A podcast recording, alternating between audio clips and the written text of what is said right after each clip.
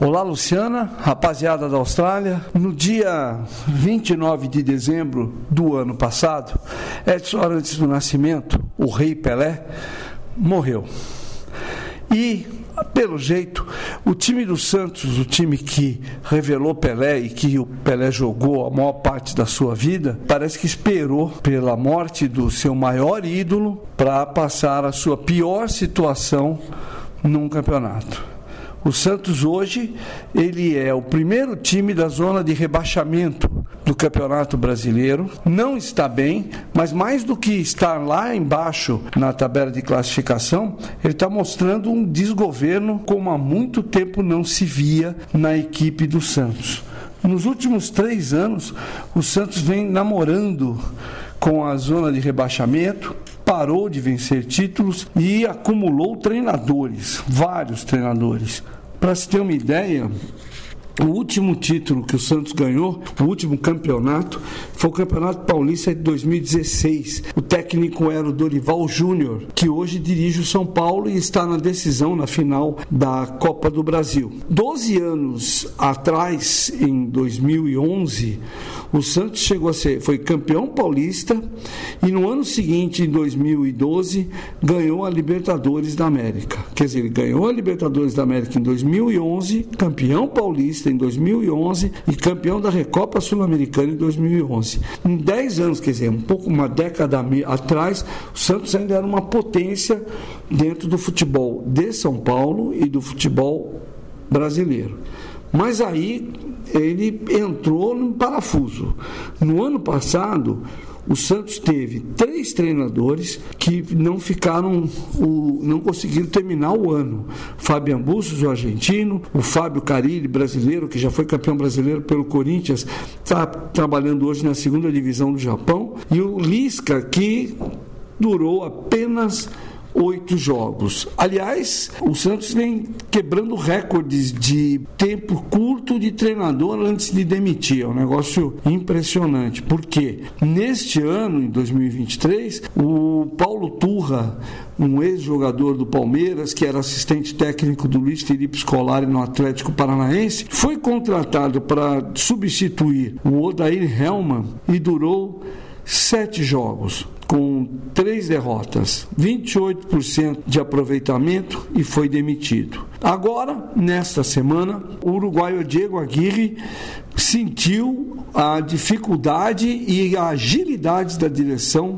do Santos, que tem o presidente Andrés Rueda, para demitir os treinadores e para deixar o time sem rumo. O Diego Aguirre dirigiu o Santos em cinco partidas, conseguiu uma vitória e sofreu quatro derrotas. 20% de aproveitamento. A última derrota aconteceu nessa semana, na quinta-feira, e o Santos perdeu para o Cruzeiro por 3 a 0 no seu estádio, na Vila Belmiro, que tem o apelido da vila mais famosa do mundo, porque teve Pelé, um lugar, um estádio onde o Pelé tem tem ainda, a família dele tem, e o Pelé tinha um camarote onde ele ia assistir os jogos do Santos. Mas o Santos não se acertou esse ano, começou com um técnico, Odair Helman, dirigiu o time em 34 jogos, estava indo razoavelmente bem, tinha 44% de aproveitamento, aí decidiram mandar o Odair Helman embora, aí veio o Paulo Turra, o Paulo Turra durou sete jogos, foi embora, e aí trouxeram o Diego Aguirre, que durou só cinco jogos. Nesta segunda-feira, o Santos vai enfrentar o time do Bahia, precisando ganhar para, numa combinação de resultados, escapar da zona de rebaixamento, onde ele já entrou. Detalhe: o Santos nunca foi rebaixado. O Santos nunca caiu para a segunda divisão do futebol brasileiro, sempre esteve na Série A. O responsável hoje, ou quem ficou com a tarefa de não perder ou tentar vencer o Bahia, foi o assistente técnico, o Marcelo Fernandes. Em conversa comigo por telefone nessa sexta-feira, quando eu perguntei para ele o que, que, você pretende fazer para esse, esse jogo apenas, porque ele vai ser interino, a diretoria do Santos vai atrás de um, de um outro técnico.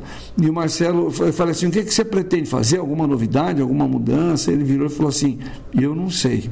Então, vamos vendo como é que é a coisa. Mas também a diretoria do Santos nem sabe ainda onde vai atrás. As especulações são muitas. Na própria sexta-feira, primeiro nome que apareceu foi o do técnico gaúcho Mano Menezes, que em conversa comigo por WhatsApp disse que atrás, quando o Paulo Turra caiu, ele foi convidado pelo Santos, se recusou e que ele mantém essa recusa. Ele não vai, ele disse que não vai trabalhar agora no futebol brasileiro e não quer. Então, o Santos tem que partir para outras opções. Técnicos que já estão dirigindo times da Série B, da segunda divisão, técnicos como o próprio Fábio Carilli, que está lá no Japão, que já passou pelo Santos e que aparentemente gosta muito do Santos e poderia talvez ser acionado alguns que estão desempregados, como Roger Machado, como Elano, que foi inclusive jogador do Santos, é o Maurício Barbieri também, que treinou recentemente, tinha treinado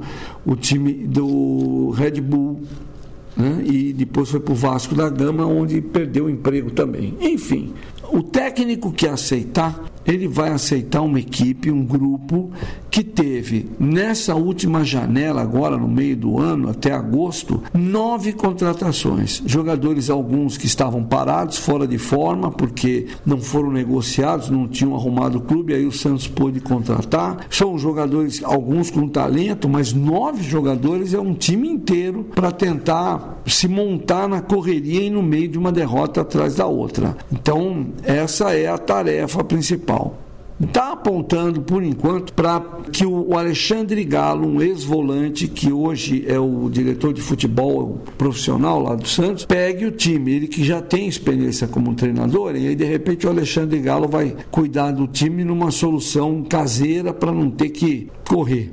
Mas como Alexandre Galo foi o grande é, incentivador da demissão do Diego Aguirre, então vamos ver como é que vai fazer. Enfim, aquela camisa branca do Santos, a camisa, o uniforme mais bonito do futebol brasileiro, que é bicampeão mundial, tricampeão da Libertadores, uma série de, de conquistas e que deve muito porque teve Pelé no seu time, teve Coutinho, teve, teve Neymar, que já gerou craques famosos no mundo todo. O Santos hoje está numa pendura sem tamanho.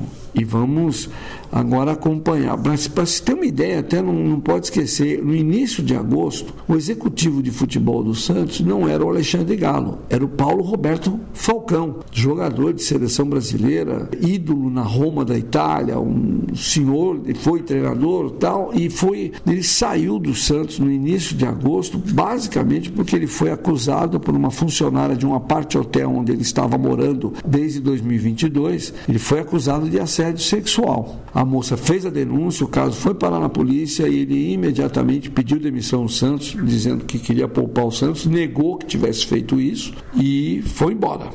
Aliás, uma curiosidade: sabe quem passou pelo Santos em 2022 também? Em 2021, aliás, e não conseguiu também um, um ficar direito no Santos, esse Santos que manda técnico embora toda hora? O Fernando Diniz, atual técnico da seleção brasileira e do Fluminense. O Diniz disputou só 31 jogos pelo Santos, ganhou 11, empatou 8, perdeu 12, teve um aproveitamento de 44% e foi demitido. Eles não perdoam nem o Diniz. Diniz Diniz, que terminou a sua primeira e segunda rodadas das eliminatórias sul-americanas da Copa do Mundo, que vai ser disputada em 2026, Estados Unidos, Canadá e México, terminou com o Brasil líder da classificação geral das eliminatórias depois de vencer o Peru em Lima, no Estádio Nacional, por 1 a 0 nessa terça-feira. Agora, o gol do Brasil só saiu no finzinho do jogo, aos 44 minutos do segundo tempo, numa cobrança de escanteio. O zagueiro Marquinhos fez um gol de cabeça. O Brasil não fez um, um bom jogo, começou no primeiro tempo com o time do Peru apertando mais a saída do Brasil, e eu tinha contado isso para vocês que a Bolívia não fez isso, deixou o Brasil vir jogando lá de trás, que é uma, uma característica do trabalho do Diniz, que é um time que tem a posse de bola, que vem desde lá da defesa, goleiro não dá chutão, só toca a bola de lado e tal. Só que agora o Peru já apertou, jogou com mais marcação e aí o Brasil já foi, a, já sofreu mais. Seus jogadores de meio de campo, o Bruno Guimarães e o Casemiro erraram passes. O Neymar aos poucos também começou a perder jogadas simples, passes simples, começou a dar passe errado e no primeiro tempo, o Brasil ainda mudando de lado do jogo, mantendo aquele esquema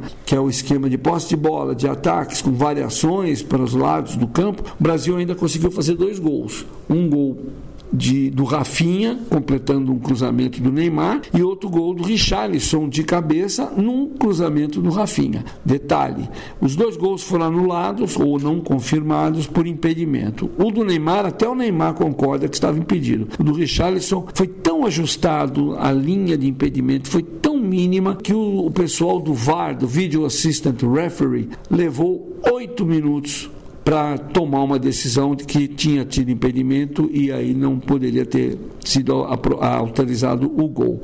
Mas vai vendo. Aí depois o segundo tempo ficou pior, mas no finalzinho saiu esse gol. A única coisa que eu posso chamar a atenção um pouquinho foi o Martinelli que, que jogou e jogou bem. O Martinelli, um pouquinho que entrou no segundo tempo, inclusive o escanteio foi saiu dele, né, uma jogada dele, mais incisiva, e o resto fica na conta de um time que é aquilo que se diz. O, até o esquema do, do, do Fernando Diniz azeitar, começar a funcionar, demora um pouquinho. O Diniz reclamou do estado do gramado, disse que era um gramado muito ruim para trocar passes, disse que na média achou que a seleção foi bem, mas aí na média nos dois jogos, né? Mas tem consciência que tem que consertar muita coisa e é o que ele vai fazer, porque agora em outubro ele já tem mais dois jogos. O primeiro, mais ou menos moleza, vai pegar a Venezuela, nem Cuiabá, na Arena Pantanal no dia 12 de outubro, dia da criança, dia de Nossa Senhora. No dia 17 de outubro, aí a seleção vai pegar uma pedreira, vai enfrentar a seleção do Uruguai, que é dirigido agora por Marcelo Locobiesa, técnico argentino, que tem uma proposta de jogo mais ofensiva, mais leve, e aí vamos ver, vamos ter aí um bom desafio para a seleção brasileira e para esse esquema do Diniz. Vamos ver, inclusive, se, um, ele vai chamar o Lucas Paquetá, e dois, ele vai chamar o Anthony. Até lá, vamos ver se esses meninos resolvem seus problemas extra-campo. O Lucas Paquetá está sendo investigado por participar de um esquema com parentes dele de manipulação de resultado no campeonato inglês e o Anthony está sendo acusado por duas mulheres agora de violência contra elas. Então, tem que primeiro eles se consertarem nisso. É isso. Para terminar, o Brasil está em primeiro nas eliminatórias, tem o mesmo número de pontos da Argentina, seis pontos. Os dois times ganharam seus jogos, só que o Brasil fez um gol a mais, então tem um saldo de gol 5 a 4 que deixa o Brasil em primeiro. A Colômbia vem em terceiro com quatro pontos. O Uruguai está em quarto com três pontos. Depois temos a Venezuela em quinto com três pontos. E em sexto lugar, Paraguai e Peru com um pontinho. Aí lá embaixo vem o Chile com um ponto também. E oitavo, Equador e Bolívia, nono e décimo colocados. E lembrando que tem uma moleza aí para essa Copa do Mundo, porque vão se classificar seis e não mais quatro. Aumentou seis seleções para a Copa do Mundo e ainda tem uma briga por uma sétima vaga, o sétimo colocado por mais uma vaga. O sétimo colocado ainda vai fazer uma repescagem, inclusive contra uma equipe, contra uma equipe que vai vir daí, da Oceania, da Nova Zelândia. Vamos ver o que é que vai acontecer daqui para frente. Era essa história que eu tinha para contar, as duas histórias para vocês, envolvendo treinadores, torcendo que o Santos melhore e a gente volta semana que vem com mais notícias, vai ter Libertadores. Vamos ver o que é que vai sair de lá.